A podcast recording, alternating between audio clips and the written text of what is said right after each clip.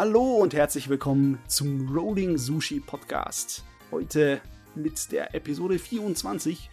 Meine Güte, es sind schon eine ganze Menge Monate ins Land gegangen. Wir haben von der Redaktion von sumikai.com den Micha dabei. Hallo Micha. Hi. Und die Kim. Hi Kim. Hallo. Heute, ja, abgesehen von einer Menge Sport, haben wir auch äh, Geheimdienstler in der Politik und Chaos an den Flughäfen und sonstige Sachen aus der japanischen Gesellschaft für euch. Außerdem haben wir noch am Ende des Podcasts unsere Vorschau für den Monat Oktober, was das Programm und die Veranstaltung angeht, und unseren Filmtipp zum Thema Japan. Aber ganz ehrlich, äh, Sport ist wahrscheinlich das, was in den meisten Ohren im Moment widerhallt, besonders weil Japan gewonnen hat. Nebo? Yeah. Genau, oh Gott, freu dich doch mal ein bisschen mehr. Yeah. ich ich habe es versucht, bin gescheitert. Oh. Nein, zugegeben, es war ein interessantes Spiel gegen Irland und immerhin, äh, die Iren gelten als äh, absolute Favoriten. Und Japan ja nun mal dezenterweise nicht. Und äh, dass sie die Iren besiegt haben, das war schon eine reife Leistung. Definitiv. Darf halt, darf halt nicht also. vergessen, dass sie immer noch nicht aus der Vorrunde raus sind. Ihr, ihr, ihr Stigma, das sie bisher nicht geschafft haben, auch wenn sie die großen äh, Leute besiegt haben, noch sind sie nicht, noch sind sie nicht frei. Ja, das jetzt nicht, aber sie haben schon mal eine reife Leistung abgelegt. Ja. Genau, und sie haben das Spiel gewonnen, wo sich viele Fans vor gefürchtet haben, eben weil sie gedacht haben, oh, das verlieren sie wahrscheinlich. Also, ich denke, da kann man schon, da können die sich schon auf die Schulter klopfen. Ja, das denke ich auch. haben sie gut gemacht. Genau. Besonders jetzt kriegen die Momentum. Ich meine, allein schon, dass sie das erste Spiel gewonnen hat, hat viel geholfen und der Heimvorteil, der wächst jetzt, wächst einfach immer nur noch weiter. Ne? Japan steht voll hinten dran hinter seinen Kirschblöten jetzt. Ja, ich würde mich auch sehr für sie freuen, wenn sie es äh, dann aus der Vorrunde rausschaffen. Und äh, drück ihnen auf jeden Fall die Daumen. Also, äh, ich finde das auch immer sehr sympathisch. Also, generell die ganzen Teams, wie die auch reagieren, wenn sie verloren haben. Das äh, finde ich am Rugby echt schön. Also, da kennt man ja teilweise auch anderes aus diversen anderen Sportarten. Du meinst äh, Fußball? ich habe jetzt extra nichts gesagt. Wir sind in Deutschland. Du darfst nicht so schlecht über Fußball reden.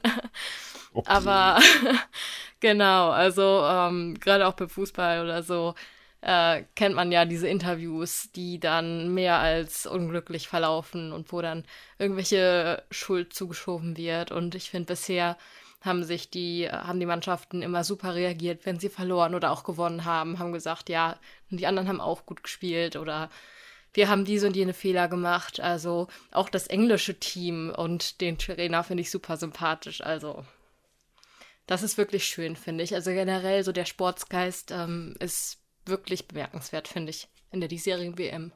Ja, aber trotzdem scheint einiges schief zu laufen. Jedenfalls äh, wird teilweise auf den Social Media Kanälen in Japan ordentlich diskutiert.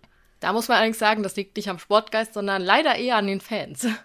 Naja, äh, gehören die nicht zum Sportgeist dazu? Okay, es liegt nicht an dem Sportgeist der Teams.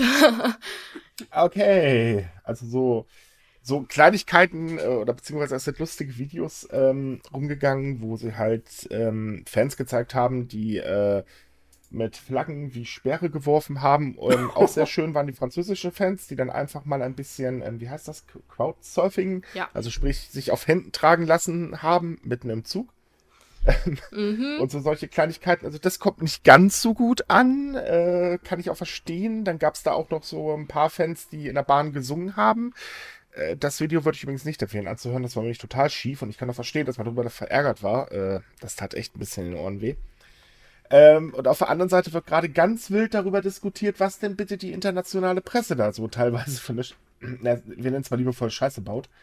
Ähm, da gab es eine Sache, darüber wurde sich dann doch sehr stark aufgeregt. Ähm, und zwar hat ITV oder wie die heißen, ähm, versucht einen schönen japanischen Flair im Studio zu bekommen und glatt Tatami überall hingelegt. Äh.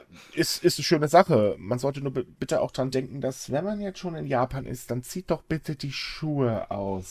Ah, schön. das war also überhaupt kein Wunder. Ich meine, für uns ist das eine Kleinigkeit, aber also ich kann schon verstehen, dass es dann teilweise ein bisschen äh, ouch aufgenommen wird. Naja, und der dritte große Punkt ist, dass das in der Organisation nicht ganz so gut läuft, denn ähm, Japan hat sich äh, im Vorfeld riesige Sorgen gemacht, ob der Biervorrat reichen wird. Also sprich, kann die Bierproduktion denn mit den Fans mithalten? Mittlerweile steht fest, ja, sie kann. Äh, das Blöde an der Sache ist nur, sie haben leider vergessen, dass es auch Fans gibt, die eben kein Alkohol trinken. Und die gucken momentan ganz schön doof in die Röhre, weil die alkoholfreien Getränke schneller ausverkauft sind, als ihnen lieb ist. Das und ist die Snacks ein... auch noch. Ja, ja, ja. stimmt, die, die Snacks ja auch noch.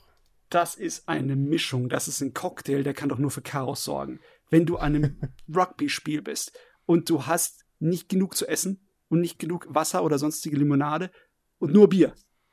Nicht nur, dass ja. die ganzen Kids und Familien da, da hungrig und äh, äh, durstend ausgehen, sondern auch die Fans, die dann halt, äh, wenn nichts anderes da ist, halt noch ein paar Bier kaufen. Dann sind die ja bestimmt auch in der besten äh, Verfassung, um öffentliche Ordnung super zu halten. Äh, bestimmt. Ja, also ich muss sagen, ähm, die Veranstalter haben ja jetzt schon darauf reagiert. Also es war ja vorher verboten, Lebens- oder sie versuchen jetzt noch irgendwie darauf zu reagieren, was ja eigentlich schon zu spät ist. Aber immerhin haben sie jetzt ähm, erlaubt, dass man Lebensmittel mit ins Stadion reinbringt. Das war halt vorher verboten, damit die Snackstände halt genug verkaufen. Problem war halt, die, die waren dann halt ausverkauft und hatten nicht genug und deswegen dürfen sich Leute jetzt auch selber Essen mitbringen. Ja gut, aber, aber, Getränke trotzdem nicht. Genau, also es ist halt einfach viel zu spät, um jetzt noch großartig was zu reißen, zumindest für die nächsten Spieler. Also die ähm, Weltmeisterschaft geht ja noch bis November. Und ähm, dementsprechend kann man nur hoffen, dass die das jetzt möglichst schnell in den Griff kriegen. Aber jetzt in die nächsten Spiele, so schnell kann man ja gar nicht noch neue Getränke organisieren. Also da hat man sich einfach ganz, ganz schwer verkalkuliert. Naja, sie, sie haben halt ein bisschen klischeehaft gedacht, würde ich jetzt mal so sagen. Ja. Äh, war jetzt nicht unbedingt gerade die beste Strategie, aber naja, gut, äh, mein Gott. Ich weiß nicht, ist es Klischee, dass äh, die üblichen Japaner beim Sport äh, nicht so viel essen und trinken? nein, nein, es ist ein Klischee, dass äh, Ausländer grundsätzlich beim Sport immer saufen wie Schluckspechte. Ja klar, aber essen tun sie natürlich auch. Ja, gut. Aber äh, da ist man so halt speziell auf den Biervorrat extrem äh, Acht gegeben hat, denke ich, liegt halt wirklich da, weil man so, okay, da kommen halt eben Engländer, äh, ne, Wales etc. bla. Äh, die trinken halt wie Schluckspechte, ergo, wir müssen ganz viel da haben. Und ich glaube, das war keine so gute Idee. Nee, definitiv nicht. Also das einzige Positive, was man dem halt noch entnehmen kann, ist, dass die Weltmeisterschaft jetzt im Rugby ja auch so als Testlauf für die Olympischen Spiele nächstes Jahr gilt. Und da hat man ja auch schon Probleme im Verkehr festgestellt. Die äh, japanische Mannschaft kam ja zu ihrem ersten Spiel tatsächlich zu spät, also nicht zum Anpfiff, aber sie waren eigentlich nicht zu dem Zeitpunkt da, an dem sie ankommen wollten, weil sie im Stau standen. Ja, wurde ein bisschen knapp, nicht wahr? Ist natürlich auch nicht ideal. Und jetzt das mit den Getränken und Snacks, also man kann halt nur hoffen, dass Japan äh, ja aus seinen Fehlern lernt und das Ganze sich nicht nächstes Jahr bei den Olympischen Spielen wiederholt die lassen ja immer wieder Simulationen laufen zu den Olympischen ja, aber, Spielen. Äh, die Sachen, die sie sich ausgemalt haben, äh, um gerade den Verkehr ähm, anzugehen, die haben bisher nicht funktioniert in ihren ersten Tests. Also von daher. Hm. Ganz ja. genau. Man hat auch immer noch das Problem mit den Temperaturen, wo man ja bisher auch noch keine wirkliche Lösung hat. Also es sind ja Schneekanonen im Gespräch, dass man die Klimaanlagen in Läden voll aufdreht und die Fenster und Türen bei denen alle aufmacht. Das bringt und ja auch so wahnsinnig viel. Gerade in Tokio. Ja, besonders ja. weil die Klimaanlagen dann noch ihre warme Abluft mit nach außen ballern. Ich meine. Ja, vor allen Dingen dann kommt es wahrscheinlich auch noch zu Stromausfällen. ja. Das könnte doch sehr interessant werden, muss ich sagen. Ähm, eine sinnvolle Idee bisher war eigentlich, glaube ich, nur, dass die Straßen äh, feucht gehalten werden. Ja. Äh, aber ja, die Temperaturen sind ein Problem. Bei Japan wird nun mal wärmer. Das ist nicht von der Hand zu weisen. Und äh, ja, es kann doch sehr lustig werden. Genau, also bisher haben ihre Simulationen den Japanern nicht so viel gebracht. Äh, ich meine, es ist natürlich ja. auch keine leichte Aufgabe. Also die Japaner und halt, also gut, wir können alle irgendwie was für die globale Erderwärmung, aber jetzt nicht so spezifisch. Ähm, also ich wüsste jetzt spontan auch keine ideale Lösung, aber äh, das bringt natürlich nichts, wenn man sagt, ja, kann niemand genau was dafür. Irgendwie müssen die halt dafür sorgen, dass die Sportler keine Hitzschläge erleiden. Und war da, war da nicht eigentlich gerade äh, ein Lauf in äh, irgendwo, wo es auch super warm war, äh, so Marathon, der irgendwie ganz schön schief gelaufen ist? Ja, hm. also da wurden auch mehrere Leute ins Krankenhaus eingeliefert wegen Hitzschlägen und das gleiche ist hm. auch schon bei einem Beachvolleyballspiel passiert, wo die eben äh, auch probiert haben, wie das äh, nächstes Jahr so ablaufen könnte bei den Olympischen Spielen. Da war beispielsweise auch das Problem, dass ich meine nur ein Drittel der Tribüne überdacht war beispielsweise, sodass halt sehr viele Fans und die Sportler natürlich sowieso der Sonneneinstrahlung total ausgesetzt waren. Also da muss man noch viel, viel, viel dran arbeiten und sich noch einiges einfallen lassen, damit ähm, ja die Krankenhäuser nicht dann total überfüllt sein werden und mhm. ähm, ja die Olympischen Spiele halt von Hitzschlägen und anderweitigen Problemen überschattet werden. Ja, das wird also noch sehr lustig. Genau. aber ich habe die Zahlen gar nicht im Kopf. Aber die Rugby-WM ist schon viel größer, als ich das jemals mir vorstellen könnte. Allein die mhm. 400.000 Leute, die für die Sitzplätze in den Stadien gedacht sind. Dann nochmal wahrscheinlich eine ganze Million noch dazu, die äh, eh dazu anreisen, um zu feiern und äh, draußen in Stehplätzen zu können und das mitzubekommen. Das ist äh, schon mal nicht wenig. Im Vergleich das dazu sind die Ideen, die sie haben, um da mit gewissen Verkehrsproblemen umzugehen, für mich irgendwie, bin ich so skeptisch darüber. Die meinen echt, dass, wenn man die Maut erhöht, dass die Leute dann einfach nicht mehr Auto fahren dann. Ich meine, besonders wenn dann wichtige Sachen sind wie Olympia oder die Spiele, dann fahren also die ganz, Leute, egal wie es kostet, oder? Ganz ehrlich, äh, in Tokio Autofahren, das ist ungefähr gleichbedeutend wie, naja, Autofahren mit sehr viel Zeit. Äh, von daher, wenn sie sich davon nicht abbringen lassen, äh, ja, warum sollen sie sich da bitte von ein bisschen Mautgebühren abbringen lassen? Ja, das habe ich mir auch gedacht ich denke mal, sehr viele werden sie auch aus dem Grund bezahlen, was dann halt sagen, juhu, dann ist es vielleicht ein bisschen leerer. Tja, gleiche Situation wieder wie, äh, wie vorher. Also das wird nicht wirklich was bringen. Nee, ähm, ganz bestimmt nicht. Ganz abgesehen davon, dass ja auch ähm, die ganzen Japaner immer noch zur Arbeit müssen. Also es gibt ja jetzt mehrere Unternehmen, die sagen, okay, wir lassen euch währenddessen von zu Hause aus arbeiten. Aber ähm, das dauert ja auch mehrere Wochen. Also die werden nicht nur von zu Hause aus arbeiten können. Und ganz abgesehen davon gibt es ja auch genug äh, Jobs, die man eben nicht im Homeoffice ja erledigen kann. Also Nee, ich glaube, Krankenschwester zu Hause arbeiten könnte schwierig werden. Ja, du kannst die Leute auch in dein Wohnzimmer einladen, ob, aber ob das jetzt so ideal ja, ist, aber das, das weiß das ich nicht. macht ja den Verkehrsstau andersherum. Das bringt ja auch nicht ja. sehr viel. Ne? äh. und wenn man bedenkt, dass natürlich zu den Olympischen Spielen noch wesentlich mehr Leute kommen als zu der Rugby-Weltmeisterschaft, äh, könnte lustig werden. Ja. Die sich wohl benehmen werden. Das ähm. wäre halt so eine Sache, die schon mal ganz gut wäre, aber ja, es gibt halt immer so ein paar Querschläger. Ne? Man kann nur hoffen, dass die ja, sich Ja, aber ganz, äh, ganz ehrlich, äh, bei Rugby, das ist ein bisschen was anderes, dass wenn man jetzt bei den Olympischen Spielen äh, zu Gast ist, äh, da ist, glaube ich, der Fan halt nicht so hoch. Ja, ja, ich denke mal, bei den Olympischen Spielen wird es kein All-You-Can-Drink-Bierzug geben. Äh, äh, äh, Nee? Also, Doch? Äh, da, da, ich wäre mir da jetzt nicht so sicher. Wir reden über Japan plus Klischee. Na, ich weiß ja nicht. Obwohl ich sagen muss, also dieser All-You-Can-Drink-Bierzug äh, für unsere Zuhörer mal zur Erklärung, der fuhr äh, in Osaka, beziehungsweise durch Osaka nach dem Spiel von Italien gegen Namibia. Und ähm, der hat halt 50 Personen oder Platz für 50 Personen und eben jede Menge Bier und einige Mitglieder des japanischen Rugby-Teams sind eben auch mitgefahren und haben mitgetrunken. Und ich meine, es ist immer noch besser, wenn man sich in einem Bierzug, der wirklich darauf ausgelegt ist, betrinkt, als in einem normalen Zug oder halt der U-Bahn, oder? Ja. Sagte doch äh, ein unserer Leser, in Deutschland nennt man sowas Junggesellenabschied. Ja. Ey, lieber Bierzug als Bierzelt. Ich, ich stelle mir das lustiger vor. Ich stelle mir aber auch vor, dass das ein unglaublicher. Naja, da wir heute keine Regie haben, weil ihr eben in einem Bierzelt sitzen muss, ja, können wir das gerade sehr gut nachvollziehen. Ja. Ähm, aber ich glaube, so einen Platz zu ergattern in so einem Zug ist bestimmt unglaublich schwer. Oh, naja. Kann sein. Also ich weiß jetzt nicht, ähm, ob da vorher spezielle Tickets für verkauft wurden oder ob es hieß, wer zuerst kommt, malt, beziehungsweise fährt zuerst. Keine Ahnung.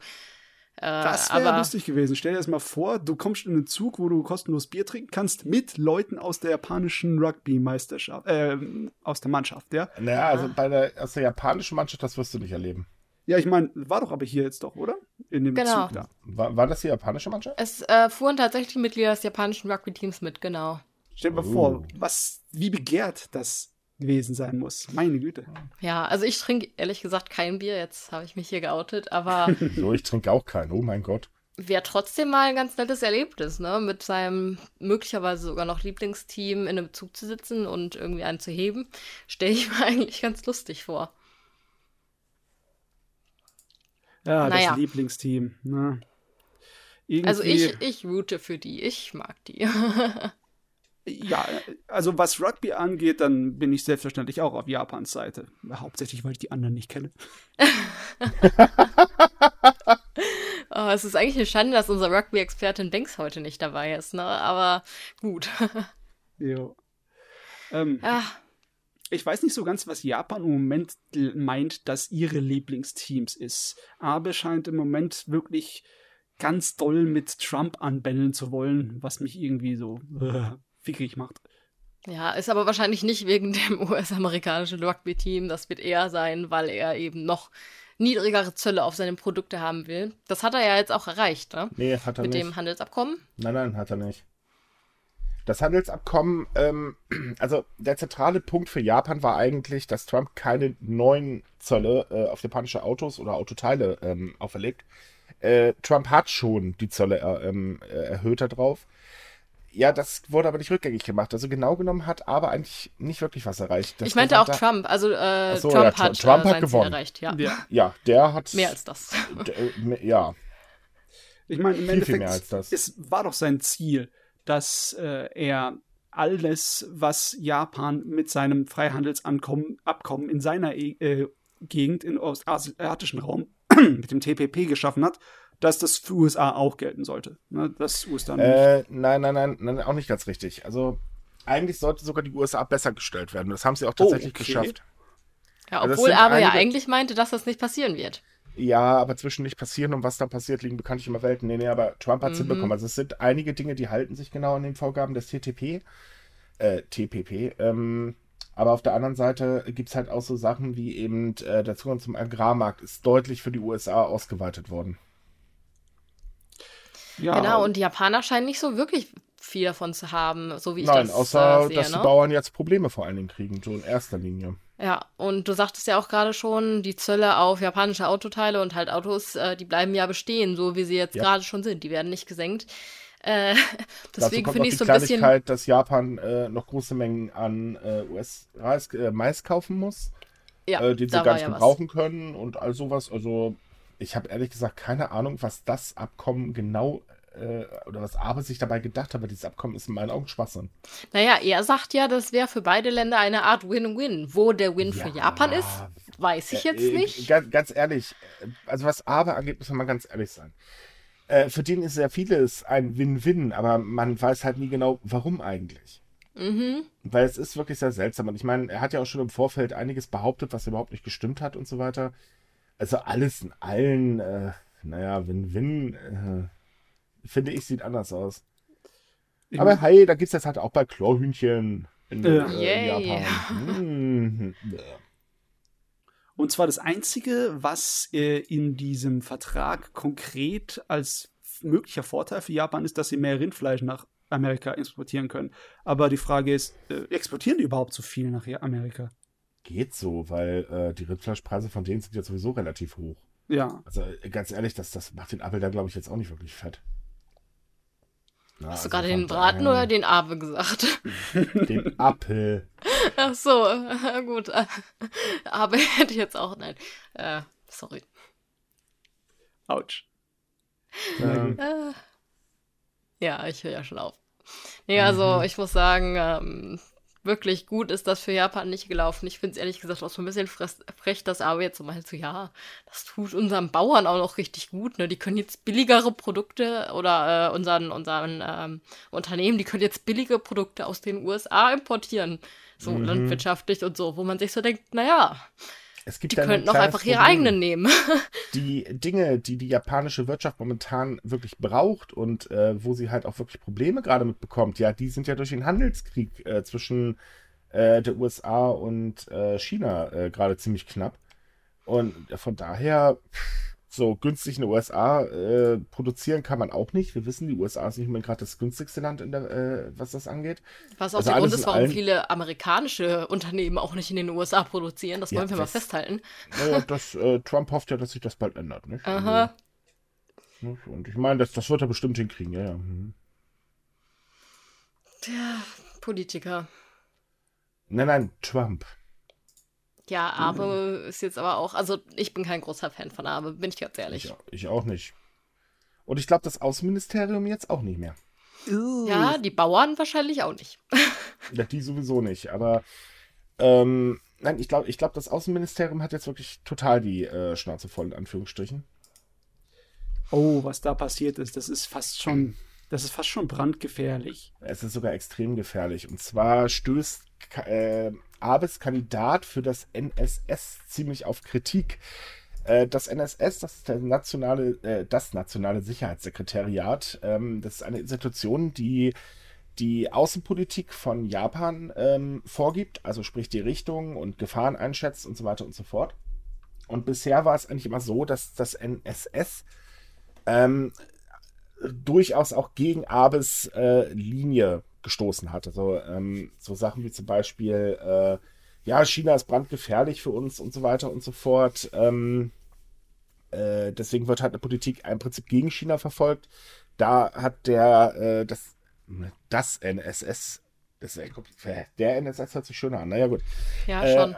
Ja, irgendwie schon. Aber auf jeden Fall hat äh, die da ganz kräftig gegengehauen. Und jetzt hat Abe seinen ähm, engsten Mitarbeiter äh, in eine Schlüsselrolle des NSS gesteckt, äh, was jetzt zu ganz, ganz großen Bedenken und auch Kritik führt, weil man jetzt befürchtet, dass man keine Kritik mehr gegen Abes Linie geben, äh, bringen kann, ohne dass sie halt eben dann von dem NSS geschluckt wird.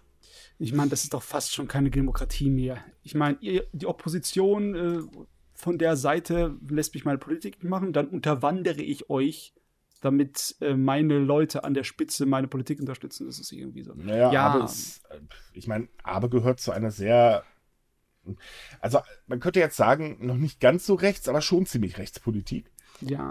Und, das hast äh, du sehr gut gesagt. Ja, ist halt schwierig äh, mit äh, das, was er da so veranstaltet, aber ja. es ist halt leider so, dass ähm, er schon, also es ist ja nicht das erste Mal im Prinzip, dass er sowas gemacht hat und äh, von daher ja, wie soll man sagen, ähm, also wundern tut es mich nicht. Es ist halt einfach so, dass das auch gar nicht mehr in die heutige Zeit, finde ich, reinpasst. Und gerade jetzt, wo Japan sich eigentlich wandeln müsste, weil ich meine, äh, sie haben ja, weiß Gott, genug Probleme, äh, wird das jetzt nicht unbedingt gerade besser dadurch. Ja, die Maßnahmen sind auf jeden Fall nicht lobenswert. Aber ich glaube, der, der Kandidat an sich ist noch mal extra problematisch, ja. weil er aus äh, der nationalen Polizeibehörde, aus der Agentur Und da kommt. Ne? Er ist ja nicht der Erste aus der nationalen Polizei. Also nur kurz äh, zum Verständnis, nationale Polizeibehörde ist sowas wie der Inlandsgeheimdienst, wenn man es genau nimmt. Und ähm, immer mehr Leute aus diesem Bereich übernehmen halt wichtige Posten in Japan. Und das gibt nochmal der ganzen Sache äh, besondere Brisanz, weil eben sich viele Leute natürlich Gedanken machen, wo steuert Japan jetzt gerade eigentlich hin? Das ist generell eine schlechte Idee in der Demokratie, Leuten aus der großen Polizei, aus dem Geheimdienst oder aus dem Militär mehr aus Macht und Einfluss in ja. die Politik zu geben. Das kann, das kann einfach nur schlecht ausgehen. Ach, Gewaltenteilung, das ist doch vollkommen unnötig. Ja, das, das, das, das, haben wir, das haben wir schon, schon probiert, hat nicht geklappt, ne? Ja. also. Komisches Konzept. Ich meine, Jetzt kommt da zwar eine Menge Kritik und Bedenken, aber Kritik und Bedenken bei den Japanern ist meistens nicht unbedingt so laut. Oder ist, meinst du, das könnte so Unzufriedenheit hervorrufen, die dann so Nein. schwelend ist und. Nein, also ähm, was passieren kann, ist halt tatsächlich, ähm, aber hat ja nicht mehr lange. Also der darf jetzt nicht nochmal gewählt werden. Nee. Die Frage, die im Raum steht, ist halt immer noch, versucht er es, dass die Amtszeit verlängert werden kann?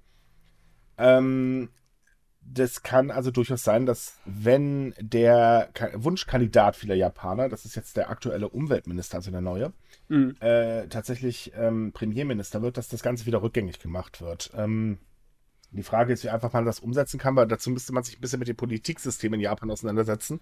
Das ist sehr stark mit Deutschland vergleichbar, nur noch ein bisschen bekloppter. Mhm. Ähm, wo ja, also es wird halt sehr viel gemauchelt oder gemauschelt oder wie das heißt. Und ähm, die Frage ist halt, wie man das dann umsetzen kann. Aber äh, je nachdem, wer halt später an die Macht kommt, da kann sich das Ganze auch gleich wieder ändern.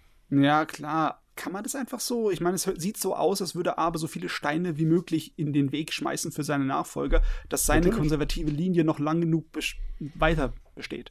Ja, klar. Äh, ja. Macht er halt halt, kennt man ja. Äh, ich weiß nicht, wie einfach das durchzusetzen ist. Also da muss ich passen. Dafür kenne ich das Parteisystem auch nicht gut genug, wenn ich ehrlich bin. Äh, ja und empfinde es auch äh, teilweise als, ja, gibt es überhaupt irgendeine Partei, die man als vernünftig einstufen kann? Ha. Ja, das ist das Problem. Ja. ähm, das Problem ist, glaube ich, in vielen Ländern äh, bekannt. Ja, ja aber wir, wir haben wenigstens noch sowas wie die Grünen und so weiter. Also unsere Parteilandschaft ist ein bisschen bunter, bei denen ja nun mal nicht. Ja, ja. Ähm, also jetzt nicht, dass ich die Grünen unbedingt gut finde oder so, äh, das sei mal dahingestellt. Ähm, aber es ist halt wirklich tatsächlich die Frage, äh, die sich mir halt stellt, warum er es macht, weil es ist eigentlich mal totaler Kokolores, so lange hat er ja nicht mehr. Ähm, und es wird auch nicht sehr viel bringen, weil äh, es ist nicht so, dass das in Japan parteiabhängig gewählt wird. Also es ist eigentlich nee. völlig egal, ob man jetzt bei der APP oder, äh, oder wie die alle heißen da ist, ähm, sondern da wird halt tatsächlich immer der jeweilige Kandidat gewählt äh, zum Ministerpräsidenten und von daher, also den Sinn dahinter verstehe ich halt einfach nicht. Nee. Es sei denn, es soll mal wirklich doch tatsächlich äh, Polizeistaat werden, aber das bezweifle ich irgendwie so ein bisschen. Ja, das wollen wir stark bezweifeln. Heiligen, oder Gottes. Naja, also, er stellt schon ganz schön viel an in seiner letzten Zeit. Ja. Ne, wir denken mal liebevoll an Korea, was da eskaliert ist, so fröhlich vor sich hin. Und, Ganz ehrlich, äh, ich habe manchmal das Gefühl, da spielt auch irgendwie so Ego rein, so also ja, schwanzvergleichmäßig. Also gerade was Südkorea angeht, das ist doch ein riesiges Kindergartenszenario, oder? Ja. Du hast mich zuerst gehauen. Nein, du. Du hast angefangen. Das Blöde ist bloß, das nimmt gerade ziemlich böse Wendung für äh, Südkorea. Hm. Also von daher, äh, also äh, sich eh beide Seiten mit Ruhm, aber es ist halt sehr, sehr schwierig. Und bei Abe, muss ich ganz ehrlich sagen, kommt mir das so vor, auch wenn ich jetzt das gemeinste Klischee der Welt äh, bringe, kleiner Mann, großes Ego. Ich weiß möglich. ehrlich gesagt nicht mal, wie groß der ist. Da habe ich die oh, doch beachtet, der, der aber. Ist, der, der, ist nicht so groß, der gute Mann. Okay. Also sein Ego ist eindeutig größer. Da, das, äh, ja. ja. gut, äh, das wäre auch nicht schwierig, selbst wenn er 1,80 wäre. Also. Hm. Ja, ja, stimmt.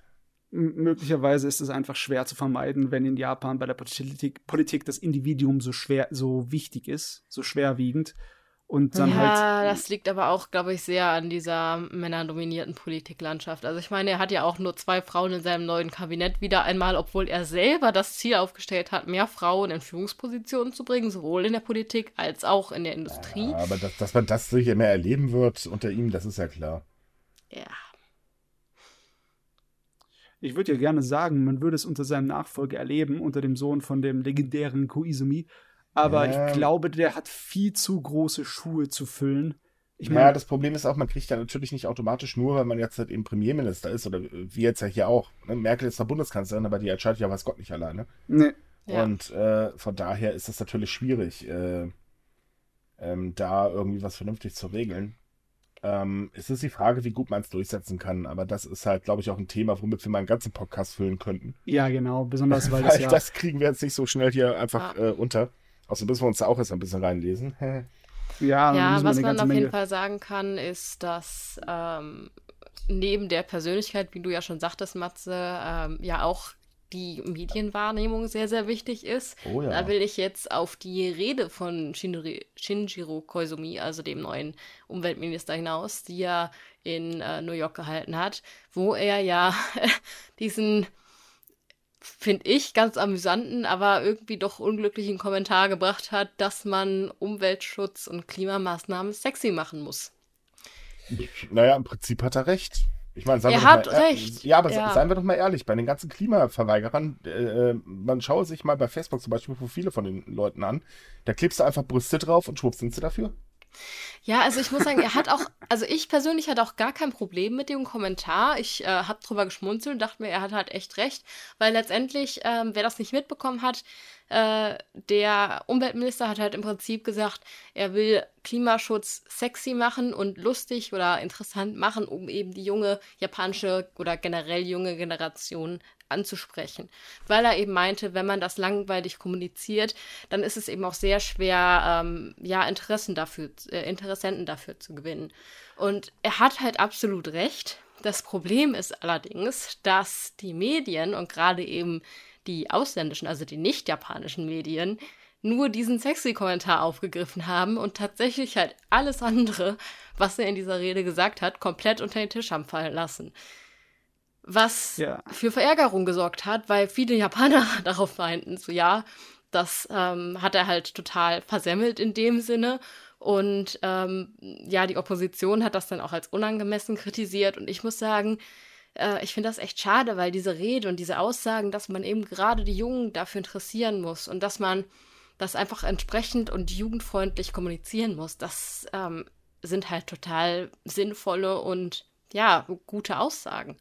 Dabei hat er sich ja dabei hat er sich ja wirklich nur einen alten Hut aufgesetzt. Ich meine, dieselbe Formulierung hat die ehemalige UN-Klimabeauftragte, die die Christiana Figueres 2012 irgendwie benutzt. Stimmt.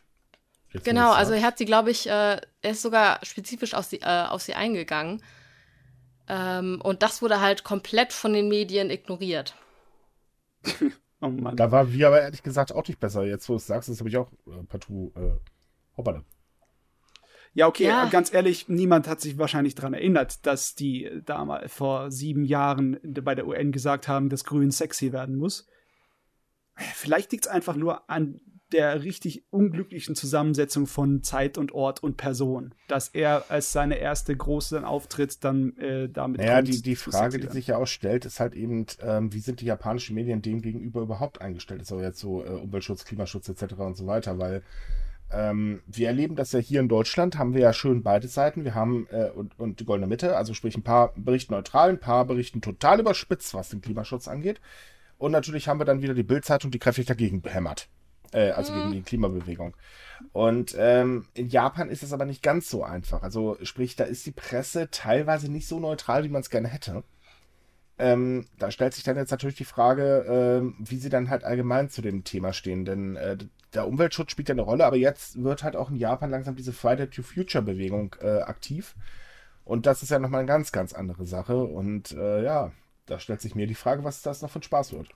Ja, man muss ja auch sagen, dass Japans Politiklandschaft äh, und dementsprechend auch die Berichterstattung darüber nun mal sehr, sehr konservativ und jo. eben auch sehr sorry, aber eingestaubt ist. Und gerade deswegen fand ich seine Rede eigentlich sehr gut, weil ähm, er halt eben dieses Problem anspricht, beziehungsweise versucht, junge Leute anzusprechen, was eben die anderen nicht schaffen. Aber äh, es hat mich halt einfach nicht überrascht, dass eben diese sehr konservativen ähm, Politiker und Medien das dementsprechend kritisiert haben und dass die Opposition die Gelegenheit für sich genutzt hat, war ja auch irgendwie klar. Ja, also, logisch die springen dann halt einfach auf den Zug mit auf. Aber ich fand es halt trotzdem sehr, sehr schade, weil ähm, man merkt halt wirklich, dass er sich für seine Sache einsetzt und sein Amt eben auch ernst nimmt. Und ähm, dass das dann so verzerrt wird, ist halt eigentlich eine Schande. Ja, ist eine gute Frage, wie es dann in Zukunft sich herausstellen wird. Ob die einfach durch die ganze Aufmerksamkeit, die deswegen daherkommt, er daraus einen Vorteil ziehen kann oder ob er ein bisschen zu einer Witzfigur wird und halt sexy Koizumi. Ja, ich glaube, seine Witzfigur werden sie nicht machen können. Dafür sind seine Schuhe, weiß Gott, zu groß. Ah, das stimmt wahrscheinlich. Na jo. Gönnen würde ich es ihm auf jeden Fall, wenn er es schafft, seine Ziele zu erreichen. Eigentlich wäre es nämlich wirklich nötig. Ja, aber also es ist schwierig. In Japan braucht definitiv frischen Wind. Ja. Ja, greift aber halt nun mal auch sehr, sehr äh, etablierte Posten ein. Ne? Also gerade, dass er auch sagt, wir müssen von der Kohle wegkommen und von den äh, von der Atomkraft. Das sind halt zwei äh, Energiequellen in Japan, die äh, eine sehr große Lobby haben, wie wir ja schon in der Vergangenheit auch oft drüber geredet mhm. haben. Und äh, ja, die älteren, äh, gerade die ältere Generation ist natürlich überhaupt nicht begeistert davon. Ja, naja, in Japan läuft aber auch sehr stark ähm, nach dem Motto Never Change Running System. Mhm. Und das hast du in allen Bereichen. Also von daher, ich meine, das Land, wenn das, man das ganz leger sagen würde, müsste man wirklich sagen, das hat schon einen ziemlich großen Stock im Hintern. Und äh, das merkt man in allen Gesellschaftsbereichen. Also von daher, äh, mh, hm, mich wundert eher, dass da noch kein Generationskrieg ausgebrochen ist, in Anführungsstrichen. Ja, dafür sind die Japaner aber zu. Ähm... Die junge Generation nicht mehr so, aber davon gibt es ja auch nicht so viele, ne? Ja. Das ist ja das noch ein anderes Problem. Aber gut, ich würde sagen, kommen wir mal weg vom äh, Politik und den stocksteifen Themen und gönnen wir uns doch mal ein Eis. Wie wär's denn mit Eins mit Mayonnaise? Oh. Oh, ich finde das immer noch so ekelhaft. Oh. Mm. Nein, also, danke. Für den Europäer oder für den Rest der Welt hört sich das wahrscheinlich noch viel schrecklicher an, als es dann in Wirklichkeit ist, weil äh. Äh, japanische Mayonnaise schmeckt ja ein bisschen anders. Ja, aber auch nicht so gut, dass man dann ganzes Eis von essen würde. Es ist ja nicht das ganze Eis, es ist ja nur der Kern. Ja, das du darfst nicht durch normales Eis durchbeißen. Ja, und dann aber das, das macht die Sache auch nicht besser. Also japanische Mayonnaise schmeckt anders, ja. Ist, ähm, ich finde auch, sie schmeckt besser als deutsche Mayonnaise, weil sie nicht ganz so, so, ähm, so viel Essig drin hat. Aber deswegen würde ich mir trotzdem kein Eis antun davon. Nee. Also, Aber für die teilweise sehr äh, Mayonnaise-verrückten Japaner, also es gibt sehr, sehr viele, die äh, lieben Mayonnaise. Es gibt ja nicht umsonst ähm, zum Beispiel eine Restaurantkette, die, na, ich glaube, da besteht das ganze Menü nicht nur, oder anders, da kriegt man halt auch ein paar Pommes zu der Mayonnaise dazu. äh, für die ist das bestimmt wahnsinnig toll. Äh, weiß ich nicht. Also ich muss sagen, wenn ich äh, in Japan bin, dann werde ich mir ganz sicher nicht dieses Eis gönnen, sondern lieber irgendwie eins von den zahlreichen anderen äh, besonderen Angeboten. Oh, wie wär's ja denn dann auch- eins mit Instant-Rahmengeschmack oder Krebs Oh. mit Kroketten? Ich dachte jetzt eher an so Schokoeis in Kackform mit so äh, Augen aus weißer Schokolade. Okay, also dann ziehe ich doch lieber Matcha-Tee, äh, Eistee. Ja. Oh Gott. Aber bitte. Ach, ich finde die eigentlich ganz süß, obwohl mich Japans Kakaofen-Faszination auch ein bisschen, ähm, naja, verwirrt. Aber Ja. die haben ja auch ihr eigenes Museum dafür, ne? Oh Gott, die hören Musik, wenn sie auf Klo sitzen, also von daher. Ja. Nein, aber es ist, äh, ganz ehrlich, dieses Eis, das ist, äh, ich, ich finde, das schlägt momentan so wirklich, ähm, äh, ja, meine Geschmacksknospen irgendwie total in die Flucht. Das ist so das Schlimmste, was ich mir vorstellen könnte. Wirklich? Das. Schlimmste? Das schlimmste Eis, was ich mir vorstellen könnte. Äh, ja. Du, ich muss zugeben, ich, ich fühle mich schon, als würde mich jetzt gerade so ein wahnsinniger Teufel reiten. Ich hatte jetzt schon Lust, ein kleines äh, bisschen Mayonnaise einzufrieren, um zu schauen, wie das funktioniert. Okay. Soll ich dir eine Packung japanische Mayonnaise rüberschicken? Oh Gott, ich guck mal, ob ich sie selber machen kann. Mayonnaise geht ja Gott sei Dank einfach. Ja, äh, gut. Äh, Nimm einfach Eis, äh, Reisessig. Mhm, mhm. Ähm, also es ist halt wirklich so, dass ähm, japanische äh, Mayonnaise eigentlich ähm, viel aromatischer und auch ein Tick süßer ist als äh, normale Mayonnaise. ja, aber das dann in Verbindung mit weißer Schokolade und Eiscreme? Nein. Hey, ganz ehrlich, manche essen auch saure Gurken mit Nutella. Ja, Was mich, auch was das verstehe ich nicht. Nee, ich auch nicht. Das- ich verstehe auch nicht, wie man Käse mit Marmelade essen kann. Bah, das ist, das ist so. Mein Gott, habt ihr denn keine Geschmacksknospen, Leute? Im Vergleich dazu wirkt der Mayonnaise-Eis fast noch zahm. Also, Ja. ich, was mich auch wundert an dem ganzen Werbekampagne, ist, dass sie sich so brusten mit ihrer hohen Kalorienzahl. Mhm. Ja. Ist das in in Japan? Ich dachte, die Leute wollen dünn bleiben. Ja, ja, die bleiben ja trotzdem dünn. Also, äh, ob das jetzt in ist, weiß ich nicht unbedingt, aber ähm, auch Essen wird in Japan immer beliebter. Ja, ich glaube, das kommt auch äh, so ein bisschen, geht das dann auf Japans Liebe für die Extreme zurück, Jo. als äh, eher äh, Wir erinnern uns die doch liebe, wir erinnern uns mal liebevoll an den Menschen, der, ich weiß nicht, ob er den Rekord immer noch hat, aber ähm, die meisten äh, Hotdogs gegessen hat. Das war doch auch ein Japaner. Und ich meine, ernsthaft, das war ja nun wirklich jemand, der war ganz zierlich, klein. Äh, Der hat mehr Hotdogs gefuttert, die aufgestapelt seine Größe überschritten hätten. Wie kann man sowas machen? Also, ganz ehrlich, ich meine, ich bin ja, also wenn man mich sieht, dann würde man ja sagen, mein Gott, ey, das ist eine Fressmaschine. Und äh, ganz ehrlich, ich könnte das nicht. Mir wird sowas von schlecht werden. Ja, aber es gibt halt diese Leute, die sind super dünn und die können unendlich viel essen. Aber wo stecken die das denn hin? ich habe keine Ahnung. Die ich muss nur einen Hotdog so einen angucken und habe schon wieder drei Kilo mehr auf den Rippen. Das ist so unfair. Wie gesagt, Also wahrscheinlich haben die so einen. Supermetabolismus. ja, wahrscheinlich. Das sind alles Außerirdische. Wir wussten es doch schon immer. Bidüm. Ja, so ungefähr. Nein, aber äh, tatsächlich auch Wettessen wird in Japan immer beliebter. Aber da Hm. gibt es ja schon seit Jahren Shows und äh, die Wettesser werden gefeiert wie Stars und so weiter. Es ist, also, Ich kenne das eigentlich eher aus Amerika tatsächlich. werden die da auch gefeiert wie Stars? Ich meine, ich kenne da nur einen, das ist der Fu Furious Sam oder wie der heißt, der ist mir sau unsympathisch. Also habe ich Angst, wenn der mal richtig Hunger hat. Äh, ich kann dir jetzt keine Namen nennen. Also ich habe mich jetzt nicht äh, intensiv damit beschäftigt, aber die haben halt, ähm, also Wettessen sind in Amerika halt gar nicht so unüblich. Äh, ich weiß jetzt nicht, äh, ob die jetzt arg gefeiert werden oder so, aber ähm, die, diese Wettessen äh, in einzelnen Städten und so als Event oder so mhm. habe ich halt schon so von gehört. Also, dass das halt in Japan auch so ist, wusste ich ehrlich gesagt nicht. Ja, also ich kann aus eigener, äh, aus eigener Erfahrung kann ich sagen, dass es im japanischen Fernsehen total gut ankommt. Da gibt es eine ganze. Menge Persönlichkeiten, die dann wirklich auf eine große Esstour gehen. Die machen zwar jetzt keinen äh, äh, Esswettbewerb, aber die gehen an einem Tag in vier, fünf verschiedene Restaurants und verpassen sich bei jedem Restaurant zwei oder drei von den örtlichen Spezialitäten rein. Hm. Ja, die waren total beliebt, die Dinger, die, die liefen von morgens bis abends im Fernsehen. Ja, allerdings gibt es auch noch deutlich weirdere japanische TV-Shows, also.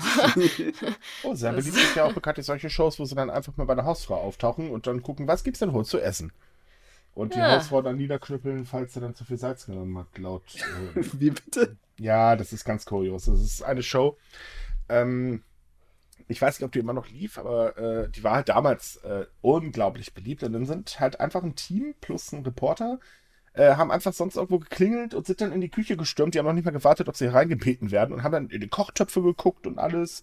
Und äh, dann halt die Sache auch äh, getestet natürlich. Also im Prinzip haben sie das Essen aufgegessen. Ähm, und dann immer einen Grund gesucht, um die Hausfrau in dem Moment dann wirklich niederzumachen, dass sie halt ganz schlecht gekocht hat und so weiter. Das ist also ganz dämliche Show gewesen. Das hört sich irgendwie nach Jackass an, nur auf Japanisch mit Essen. Äh, aber hey, wir wissen ja jetzt auch, nicht, japanische Lebensmittel sind unbedenklich. Darf man nicht ja. vergessen. Das sagt jetzt auch der IOC-Chef und der ist ja wohl total glaubwürdig. Mhm. Tja, wenn das nur oft genug verschiedene Menschen sagen, dann. Ja, man hat ja auch das Gegenteil. In den ganzen kleinlichen Krieg zwischen äh, Korea und Japan. Ja, also, aber nicht, nicht nur da, sondern ähm, wir hatten ja jetzt auch ganz, ganz lange eine Sperre in der EU äh, für Lebensmittel aus Fukushima. Ja. Man, also Fisch aus Fukushima, gut, ich meine, Fisch wollte ich eh nicht essen, aber allgemein Fisch aus der Gegend würde ich jetzt auch nicht unbedingt gerade äh, empfehlen. Also, äh, nee. Besonders aber, wenn die vorhaben, dieses radioaktive Wasser ins Meer zu kippen. Och, hm. naja, mein Gott, Fisch, die Fische werden halt mit drei Augen gezüchtet, kennen wir ja schon. äh, nein, es ist halt so, dass ähm, einige Länder ja doch ihre Bedenken geäußert haben, und gerade auch die Athleten, die dann halt eben nach Japan kommen. Und äh, die IOC-Chef hat sich dann jetzt hingesetzt mit Abe zusammen und hat dann gesagt, okay, Japans Lebensmittel sind unbedenklich und das wird er dann nochmal jeden einzelnen Land erklären. ja, das macht die Sache jetzt nicht wirklich besser, wenn er das sagt, weil er ist ja auch so voll der Fachmann. Ähm, natürlich sind größtenteils japanische Lebensmittel unbedenklich. Also, mein Gott, aber ähm, jetzt so unbedingt gerade, wie gesagt, so aus der näheren Umgebung von Fukushima Daiichi finde ich das, glaube ich, jetzt vielleicht nicht gerade so eine gute Idee.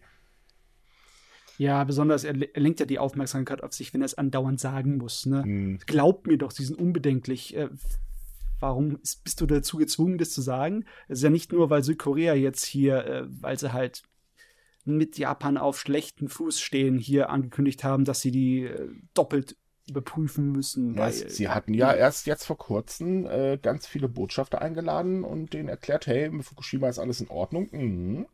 Also die Glaubwürdigkeit würde ich jetzt so auch nicht unbedingt wiederherstellen, weil äh, dafür betonen die das in der letzten Zeit einfach zu häufig. Ähm, ich persönlich kenne jetzt keine Daten, ich muss da passen. Ich bin auch, weiß Gott, kein Experte drin. Äh, ich denke mal, dass da jetzt nicht, wenn das jetzt nicht in der näheren Umgebung ist, wird es wahrscheinlich gar nicht so viele Probleme geben. Aber nee, nee, ich, aus der näheren Umgebung wäre ich jetzt aber auch noch mal sehr vorsichtig. Ich kann mich erinnern, dass es schon vor Jahren unabhängige Prüfer gab, die da genau drauf geschaut haben und mit, hm. generell mit äh, Obst und Gemüse aus der Region, da ist nichts zu bedenken. Halt ja. beim Fisch, wie du gesagt hast, da hätte ich auch Angst. Ja, das ist, glaube ich, auch der Grund, warum Korea gesagt hat, wir verstanden die Kontrollen.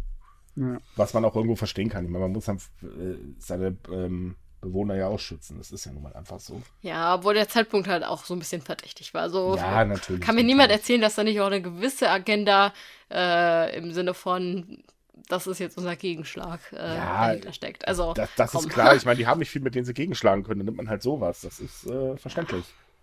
Aber äh, naja, wir, wir, wissen jetzt zumindest, ne, der Chef hat es gesagt, also ist es so. Der EOC ist total glaubwürdig. Mhm. Autsch. Yes. Naja, also ich meine, das Essen wird ja auch immer noch geprüft, also dass die Athleten bekommen. Von daher. Ähm, das stimmt allerdings.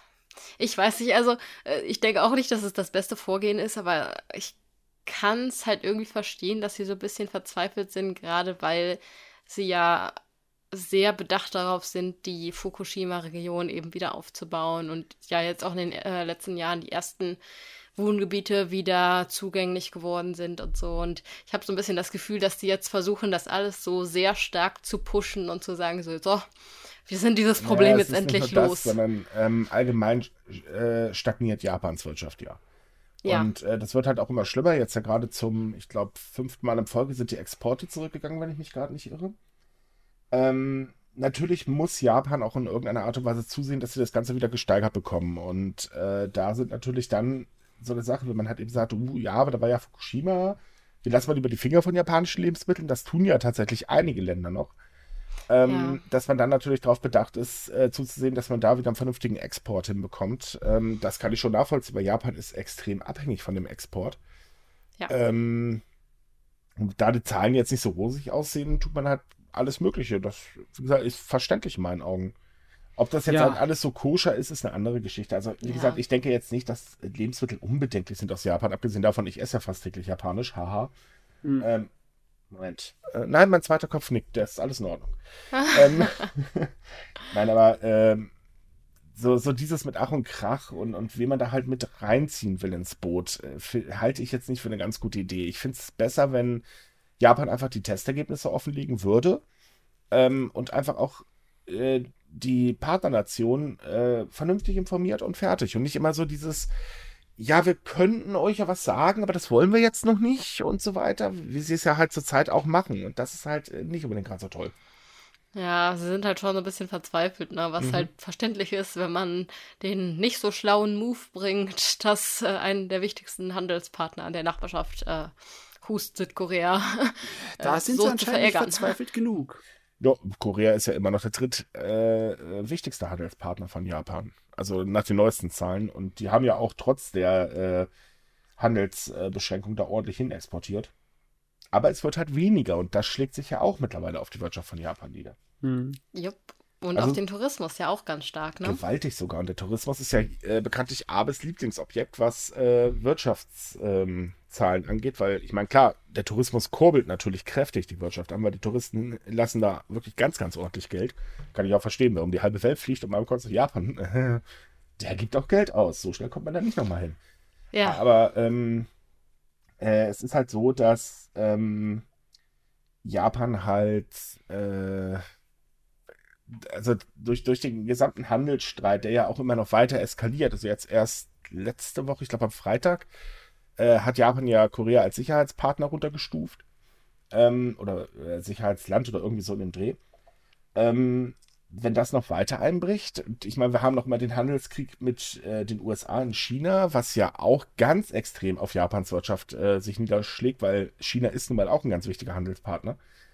Äh, wenn das so weitergeht, da gucken die da wirklich ganz doof in die Röhre. Ich nee, so viele Rückschläge können sie sich nicht mehr erlauben. Ne? Richtig, ne? deswegen verstehe ich halt auch diesen ganzen Handelskrieg mit Korea überhaupt nicht.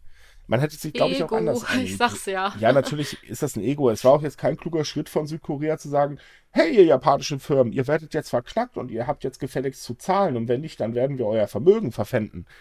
War jetzt nicht der schönste Schachzug und äh, dass Japan darauf reagiert, kann ich ja auch verstehen. Ähm, aber man hätte das vielleicht anders machen können. Also sich jetzt einen Handelspartner dadurch zu versauen, halte ich für keine gute Idee. Und wir wissen ja mittlerweile auch schon, äh, besonders japanisches Bier leidet ja gerade ganz extrem, nicht? Also Südkoreaner kaufen kein japanisches Bier mehr. Und japanisches Bier war auf Platz 1 der beliebtesten Biere. Oh, echt? Mhm. Nicht schlecht. Mittlerweile ist es, äh, war das, ich glaube, ein australisches Bier, wenn ich mich gerade nicht irre. Äh, und dann mhm. kommt auch noch die Schweiz. Also ganz ehrlich, dass die so erfolgreich in Südkorea sind, das habe ich auch nicht erwartet. Ich, ich wusste ah. nicht mal, dass die Schweiz überhaupt Bier herstellt. Naja, sicherlich irgendwelches, aber dass das jetzt so toll ist, äh, war mir jetzt auch nicht bekannt. Ja, gut, wir trinken beide auch keinen, also von daher. Aber, äh, ich trinke äh, Bier, ich könnte jetzt auch nicht sagen, welche Marke aus der Schweiz stammt. Löcherli, das Bier für den Loch. Nein, lass mich. ich kann das nicht so gut, sorry. Ähm, oh.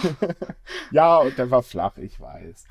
Äh, nein, aber sich hat die Handelspartner so dermaßen, äh, ich sag jetzt mal, äh, zu vergraulen, ob das dann eine gute Idee ist und zwangsläufig länger oder beziehungsweise längerfristig gesehen eine gute Idee ist, ich weiß ja nicht.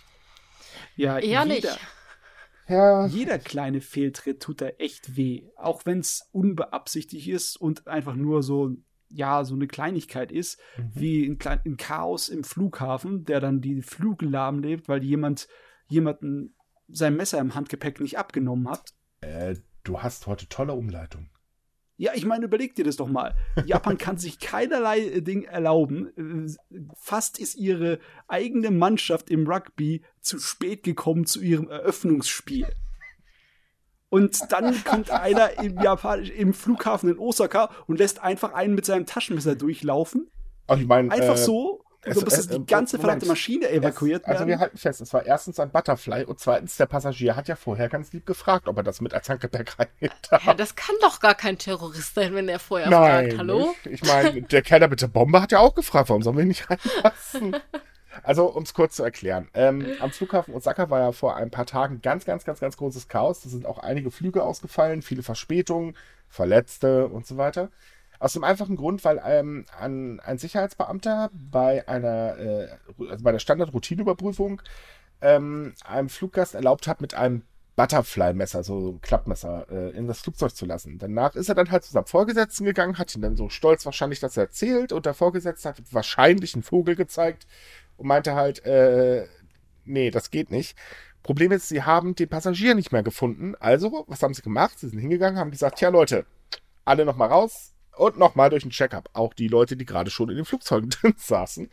Und Schön. haben sie halt alle nochmal kontrolliert. Was dazu führte, dass es halt loses Chaos gab mit, äh, ich glaube, einer verletzten Person, also eine äh, ältere Dame wurde umgerannt. Äh, ziemlich viele erboste Reisende, dadurch halt äh, elf Flugzeuge, die ausgefallen sind, wenn ich mich gar nicht irre, und äh, drei, die halt nur mit massiven Verspätungen starten konnten war vielleicht jetzt nicht unbedingt gerade die glücklichste Situation, aber zeigt, was ein ganz kleiner, schusseliger Fehler für eine großen Auswirkung haben können. Ja. Ja, ich meine, im Endeffekt, man müsste meinen, dass so etwas nur eine Nebensache war. Das war zwar nervig, aber ich finde, es ist, es zeigt auf, dass es doch schon wirklich auf der Kippe stehen kann mit allem dem, wo Japan gerade abhängig ist, mhm. mit, wie mit Tourismus und wie mit ihren äh, Veranstaltungen wie der Rugby-WM und der Olympiade. Da kann so viel schnell kaputt gehen ja. und sie können sich nicht erlauben. Da, da steigt, da tut sowas halt natürlich das stecht heraus. Ja, aber das, Ganz das, das, ja, aber, es herrscht einfach hast, ein sehr großer Erwartungsdruck, ne? Das hast du ja. aber nicht nur in Japan, das halten wir auch mal fest. Ich meine, wir erinnern mal ja. jetzt liebevoll, wir bauen noch an BER, das seit ich weiß nicht wie vielen Jahren. oh Und China Gott, klöppelt mal eben innerhalb von so ein paar Jährchen da den größten Flughafen der Welt zusammen. Ja, da, da, sieht man wirklich alt aus gegen, dagegen. Die, die, also es ist schon ein bisschen peinlich. Minimal. Aber gut, Dinge passieren halt, nicht? Ähm. Ja, äh, sorry, ich versuche ganz halt mir ein Lachen zu verkneifen, weil eigentlich ist die Situation in dem Moment so kurios, aber dass da halt auch noch ein Mensch zu Schaden gekommen ist bei, das ist so, ja, oh Mann. Darf man nicht so sehr lachen. Ja, das ist es. Äh, man ist da ein bisschen zwiegespalten. Wir haben aber noch ein interessantes Thema. Und zwar, liebe Hörer, ihr habt bis hierhin ausgehalten. Jetzt haben wir eine Frage an euch. Wenn ihr an Gangster, Schrägstrich, Verbrecher in Japan denkt, an wem denkt ihr als erstes? So. Zeit genug zum Denken gehabt. Wahrscheinlich an die Yakuza, denn, äh, ne, ich meine, man denkt ja, Verbrechen, Japan, Yakuza. Die Yakuza wird natürlich sehr stark romantisiert. Also sprich, sie haben strenge Regeln äh, und einen Ehrenkodex, der äh, noch strenger ist und das läuft alles ganz toll ab und die helfen halt auch in der Nachbarschaft und so weiter. Also im Prinzip die freundliche Verbrecherorganisation von nebenan. äh, sozusagen. Ja, so wird die Yakuza meist, in den meisten Köpfen garantiert dargestellt. Dass sie natürlich nicht so sind, das sei jetzt mal dahingestellt. Ich meine, äh, die haben schon ganz schön Dreck am Stecken. Ähm, das Problem ist aber, oder beziehungsweise bei der Yakuza ist der Vorteil, dass man sie ganz gut unter Kontrolle halten kann, weil die Yakuza sind in der Regel immer sehr lokal aktiv, also sprich, die haben so ihr Gebiet und das war's dann. Kann man super ein Auge drauf halten, man kennt seine Pappenheimer, alles wunderbar. Das Problem ist aber, ähm, es gibt noch eine andere Gruppierung von äh, Verbrechern, die mittlerweile immer mehr in die Öffentlichkeit rückt, die ganz anders als die Yakuza sind. Erstens brutaler Zweitens, äh, die agieren nicht so lokal. Das heißt, man kann sie also schwerer unter Kontrolle halten. Und ähm, sie haben keinen Ehrenkodex, keine so feste Struktur wie die Yakuza. Und die machen mittlerweile ganz, ganz, ganz, ganz böse Probleme. Achso, und äh, die Gruppe heißt, das sollte vielleicht auch noch erwähnen, äh, Hagure genannt. Ein, äh, das setzt sich aus dem Begriff Han und Gure zusammen, äh, was so ungefähr steht für kriminell werden. Ähm, es sind halt im Prinzip äh, lose organisierte Gruppen und die werden auch in der japanischen Presse als Quasi-Gangster bezeichnet. Äh, und die stellen eigentlich schon heftige Sachen an, muss man ganz ehrlich sagen. Ja, ja. Bei, beim Thema organisierten Verbrechen ist bei den Yakuza immer das Organisierte das große Wichtige gewesen, ja. ne? wegen ihren äh, festen Systemen. Aber das hier sind fast schon wie umherwandernde Banden. Ja. Ja, keine wirklich große Organisation, außer vielleicht eine innere Struktur und kein wirkliches Schema. Sie machen einfach, was ihnen gefällt. Und das ist natürlich, äh, ja, ja, und dazu, dazu kommt halt auch, dass die Yakuza ja eigentlich immer ganz gut aufgepasst haben, was sich da in der Nachbarschaft breit macht. Also ja. sprich, gab's da, kam da eine Gruppe, die halt eben nicht so ganz ins Konzept gepasst hat, dann gab es mal aufs Fressbrett und das war's dann. Das ist ja mittlerweile nicht mehr möglich, weil die Zahlen der äh, Yakuza-Mitglieder geht ja kontinuierlich zurück und sie werden ja auch älter. Äh, bei den Hangure ist es halt so, ähm, die sind relativ jung, äh, die Mitglieder, und äh, von daher eigentlich sogar brandgefährlich. Und was komisch ist, ist eigentlich, dass jetzt auch die japanischen Medien immer mehr auf diesen Zug aufspringen und darüber berichten. Das wurde ja zeitweise sehr stark totgeschrieben, äh, geschwiegen. Das war so ein eisernes Gesetz. Wir berichten halt human drüber. Ne, aber macht mal und wir machen und fertig. Und das ändert sich halt auch langsam, auch durch diese Gruppierung.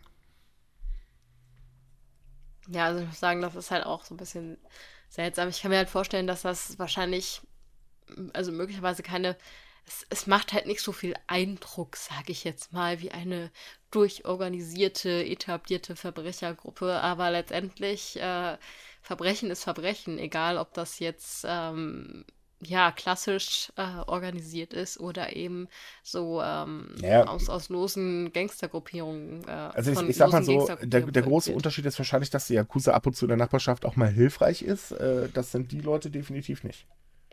Ja. ja, gut, man kann natürlich auch äh, dann vielleicht anmerken, dass dieser Einfluss auf die Nacht, also dass sie das dann auch für den Einfluss tun, äh, die Yakuza. Ne? Ja, also äh, da sagen ja auch viele so, ja, aber die sind doch so nett und ne, die, ähm, äh, die engagieren sich irgendwie in ihrer Nachbarschaft. Das ist halt, weil das deren Art von Einflussnahme ist. Das äh, haben die Hangure halt jetzt nicht. Nee, ja. nein, und mit den Yakuza? Sie, sind auch nicht so freundlich beim Geld eintreiben wie die Yakuza. Oh da, da muss man sich natürlich immer wieder ab äh, von den alten Leuten abgrenzen, indem man brutaler ist und ja, wilder klar. und verrückter.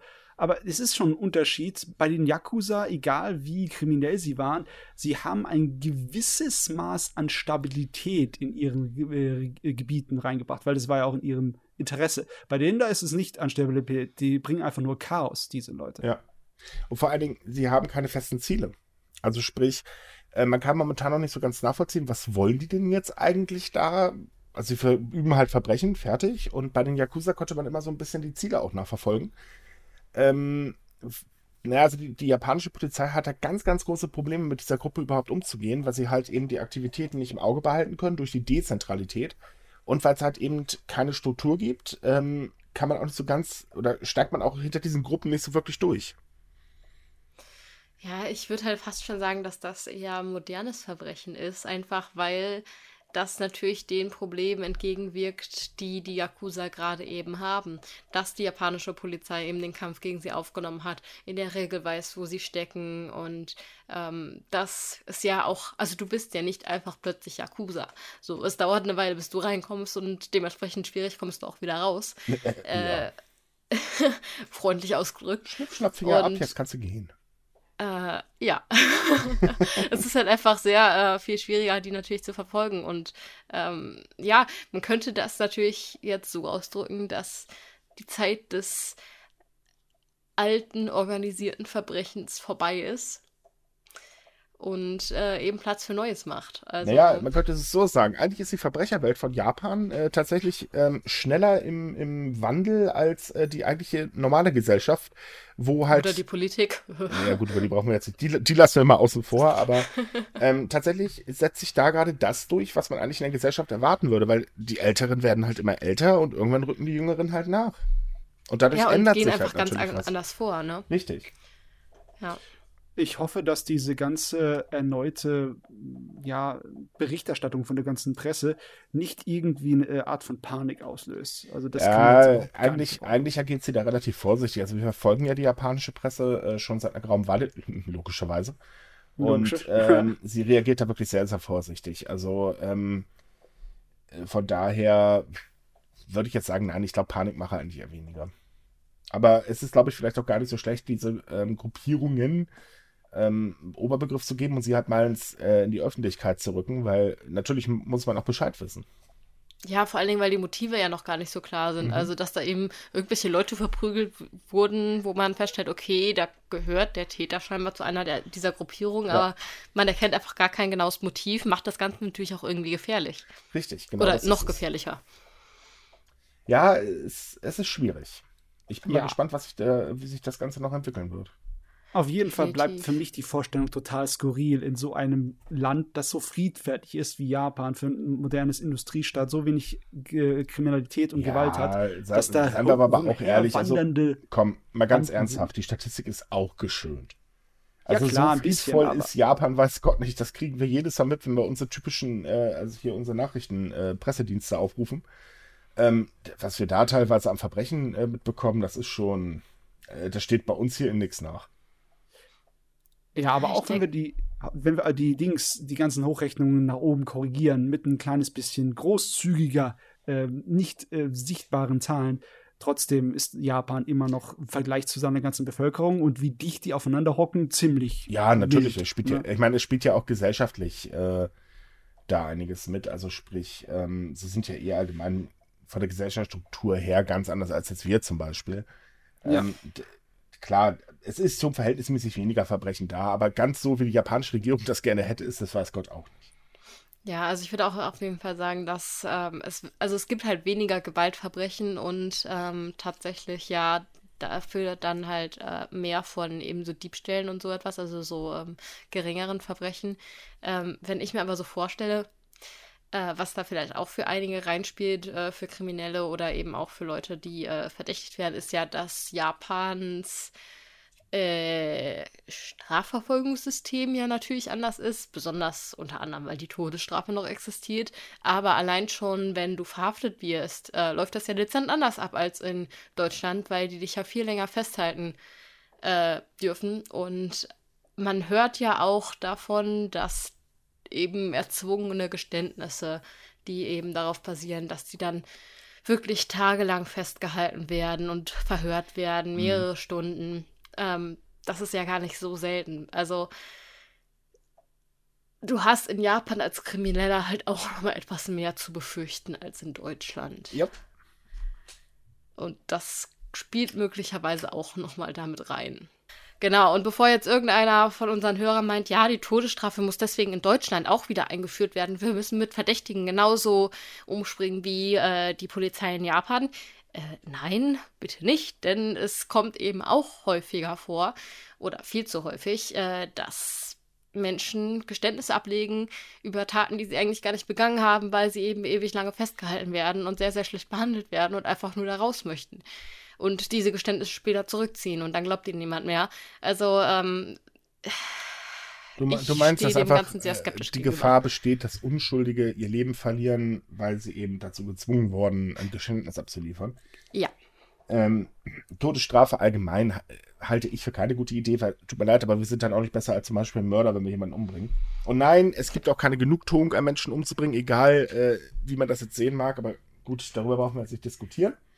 Nee, das waren nämlich dann soweit unsere Themen für heute. Wir haben aber jetzt natürlich, weil wir haben ja jetzt wieder äh, Anfang des Monats, ähm, noch eine schöne Liste für euch, die euch jetzt der liebe Matze erzählen wird.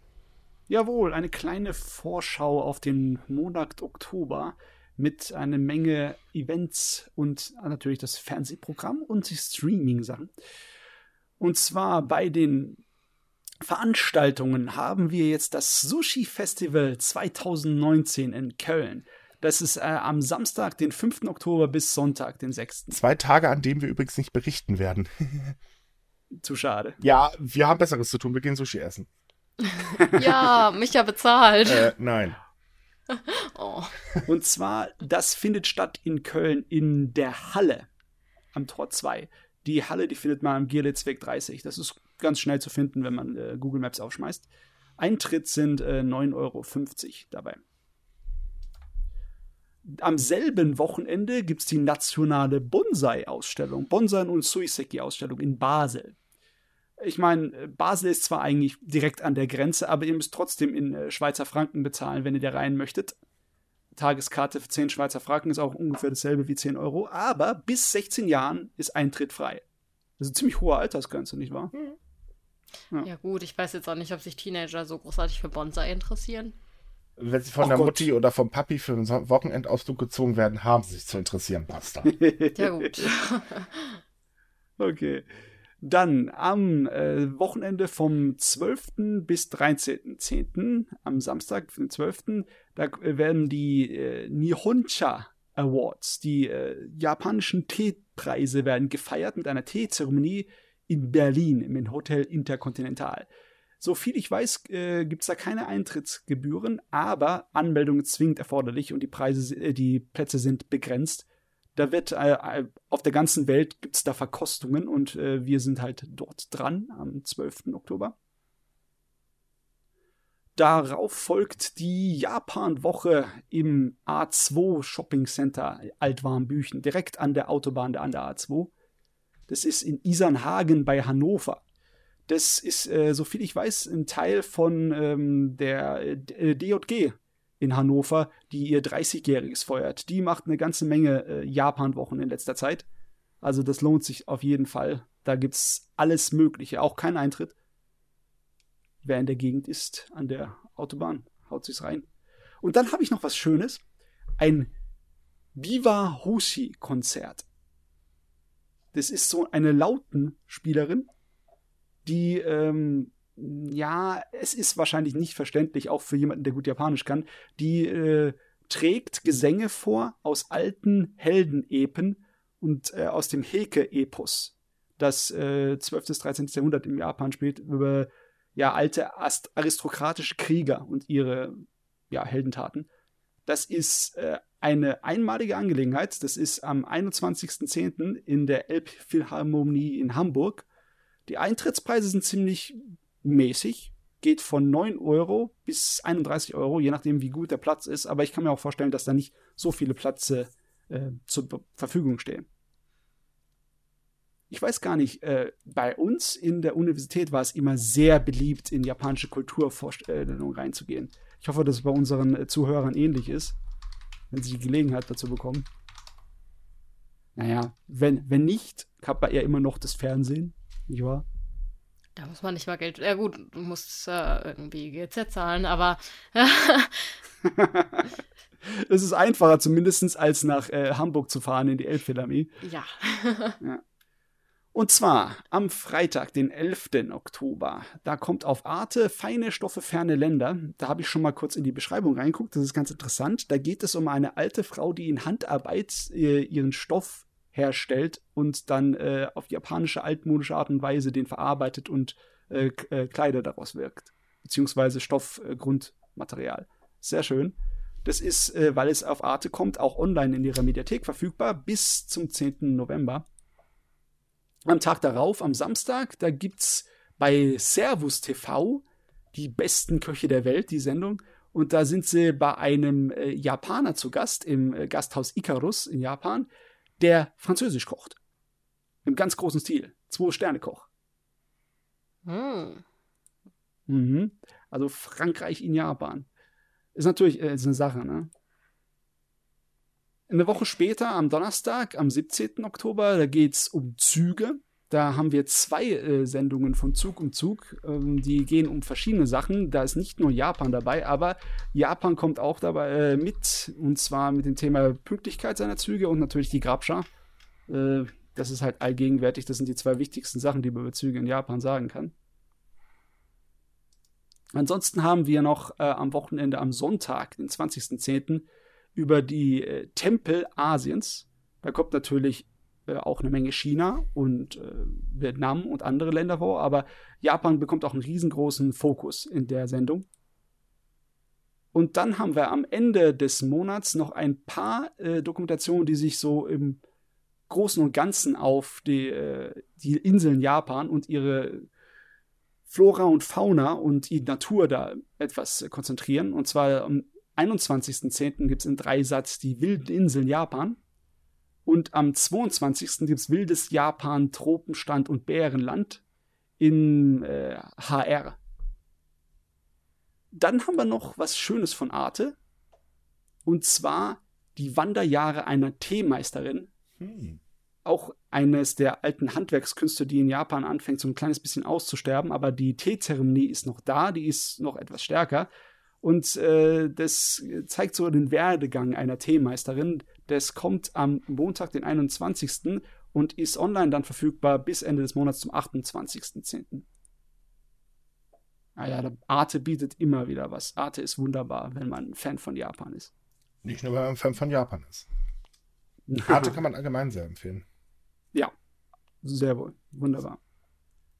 So, äh, Amazon bietet uns leider diesen Monat nichts Neues im Thema Japan. Ich habe nichts gefunden. Netflix hat ein paar schöne Sachen. Es hat ein paar Animes. Ab 1. Oktober kommt zum Beispiel Hunter x Hunter, eine ganz beliebte Shonen-Serie für die Jugendlichen. Und äh, auch diese Free, die Schwimmclub-Serie, die sehr, sehr beliebt ist. Und wir haben noch ein paar Kurzfilme und äh, Fortsetzungen. Wir haben diese Serie namens Ultramarine Magmel, die mir gar nichts sagt. Kann ich euch leider überhaupt nicht so aufklären. Äh, Aber der Titel ist interessant. Er ist auf jeden Fall schwer auszusprechen. Die kommt am 10. Oktober. Und äh, am 31. kommt der zweite Teil von Kengan Ashura für die Leute, die es ein bisschen grober wollen. Das ist so eine Prügelserie. Hast du da mal reingeschaut, Micha? Mhm. Ich bin mir sicher, das gefällt dir, oder? Mhm. Nicht! Das ist doch wahnsinnig. Das ist doch ich mag den Zeichenstil nicht. Okay, naja, da kann man nichts Aber machen. Aber das mag ich bei den meisten Netflix-Eigenproduktionen nicht, wenn ich ehrlich bin. Mm, ja, Netflix, manchmal ist, schlagen sie daneben, ne? Aber ich finde, ich finde, mit, äh, was Dokus angeht, sind sie in der letzten Zeit viel besser geworden. Ja. Zum Beispiel kommt dann äh, am 28. Oktober eine Dokumentation über eine japanische Sumo-Ringerin, eine weibliche, die sich versucht durchzubeißen in der Szene in Japan. Das ist auf jeden Fall sehr interessant. Darf ich dich übrigens, was ähm, Amazon angeht, noch ganz kurz korrigieren? Und zwar ähm, wurde jetzt gestern, glaube ich, oh. angekündigt, dass Psycho Pass, die dritte Season bei Amazon weltweit am äh, 23. Oktober erscheinen wird. Ob das jetzt direkt dann auch in Deutschland online geht, ist das natürlich ein bisschen fraglich. Ähm, aber es stand halt weltweit auf der offiziellen Webseite. Also von daher äh, hat zumindest Amazon ein neuen. Oh, der Wahnsinn. Der ist mir entfallen. Ja, das wurde jetzt auch gerade erst vor kurzem, also wirklich gestern bekannt gegeben. Wahnsinn. Oh, das ist natürlich das ist übrigens, Da muss man dazu sagen, ähm, die dritte Season besteht aus acht jeweils einstündigen Episoden. Das heißt also, wir haben ein bisschen mehr Psychopath als normal zu sehen. Ja, das ist fast eine ganze äh, 20 plus zwei Kur-Serie ja, dann, nicht wahr? Genau. Das lohnt sich natürlich auch im Format für einen Streaming-Dienst. Äh, das ja. funktioniert ja bestimmt sehr gut. Ähm, sollte. Hm. Sollte. Wunderbar. Das wäre so ziemlich unsere Vorschau für Oktober. Wieder eine ganze Menge im Angebot. Es ist wunderbar, wenn man Japan-Fan ist. Hat man einiges. Auf jeden Fall. So, dann haben wir natürlich noch einen Film, in diesem Fall einen Serientipp äh, für euch. Und zwar äh, dieses Mal auch Netflix. Ähm, der nennt sich Kantaro, das süße Leben eines Angestellten. Ähm, das passt so ein bisschen in die Netflix-Schiene, weil äh, die haben ja jetzt schon mit den Gourmet-Samurai und ähm, jetzt habe ich den Namen wieder vergessen, eine andere Serie, wo sie halt äh, grundsätzlich immer eine bestimmte Sache in Japan vorstellen. Also der Gourmet-Samurai geht halt äh, essen und ähm, äh, speziell so über die Angewohnheiten, wie man sich halt verhalten sollte. Äh, die eine Sache, dessen Name immer noch empfallen ist, handelt halt davon, dass man ins Bad geht und danach gemütlich was isst. Haha. Und Kantaro handelt von einem äh, ähm, Vertreter, also ein äh, Buchverlagsvertreter, der halt süße japanische Speisen essen geht. Ähm, das Interessante dabei ist, dass Netflix hier ein ganz klein wenig anders vorgegangen ist. Und zwar, ähm, man sieht natürlich die Süßspeisen jeweils. Äh, man sieht auch teilweise, wie sie hergestellt werden. Ähm, es wird halt wirklich immer die Zutaten erklärt, teilweise sehr abgedreht. Also äh, man muss ganz ehrlich sagen, ich habe noch nie jemanden erlebt, der beim Eisfasten Orgasmus bekommt. Zum Totschreien. Ja, ja äh, ohne Witz, aber es ist zum Totschreien komisch, wie er sich da verhält. Ähm, okay. Auch gleich in der ersten Folge, da äh, denkt man sich so, mein Gott, ey, der Schauspieler hat wirklich keinen Spaß. Da wurde erst mal kräftig mit Sirup übergossen. Ähm, ist aber tatsächlich sehr empfehlenswert, weil man halt eben typisch japanische ähm, äh, Süßigkeiten. Genau, äh, Süßigkeiten. Er sieht, es ist übrigens kein Anime, wo gemerkt, es ist äh, also ne, normale Realserie. Und ähm, wirklich sehr empfehlenswert, weil sich halt mal mit den Naschereien aus Japan beschäftigen möchte. Ah, ich habe die Vorschau zu dieser Serie gesehen. Es ist der Wahnsinn, ja. wie episch und aufwendig die das Essen in Szene ja, gesetzt das Gemeine haben. ist ganz ehrlich, wenn man japanische ähm, traditionelle Süßigkeiten kennt und äh, sich das dann anguckt, äh, da kriegt man so einen Hunger drauf. Das ist so gemein. Es sieht wirklich so. Ist ja auch ein lecker. Traumjob, oder? Einfach so nicht. in Restaurants und sowas geht und essen. Ja, es wäre ein Traumjob. Für meine Linie jetzt nicht unbedingt, aber es wäre ein Traumjob. ja.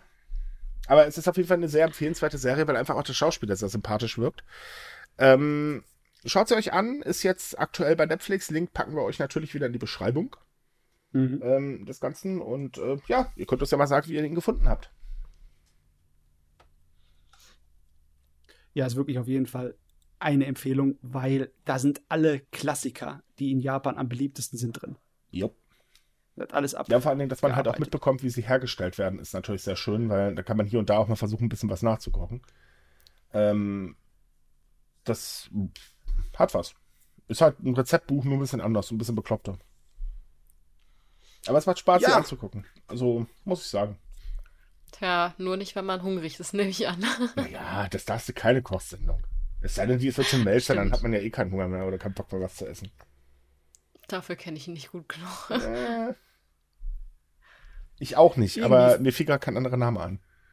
Irgendwie fühle ich mich im Geiste verbrüdert mit dieser Serie. Weil wir sind ja auch eigentlich was Seriöses, eine Nachrichtenseite und Nachrichtensendung. Oh, oh, oh, jetzt holst du einen Shitstorm rein. Oha. Wieso? Mhm. Es ist nicht in Ordnung, wenn man ein kleines bisschen Bescheidenheit zeigt. Mhm. mhm. Naja. Ist okay.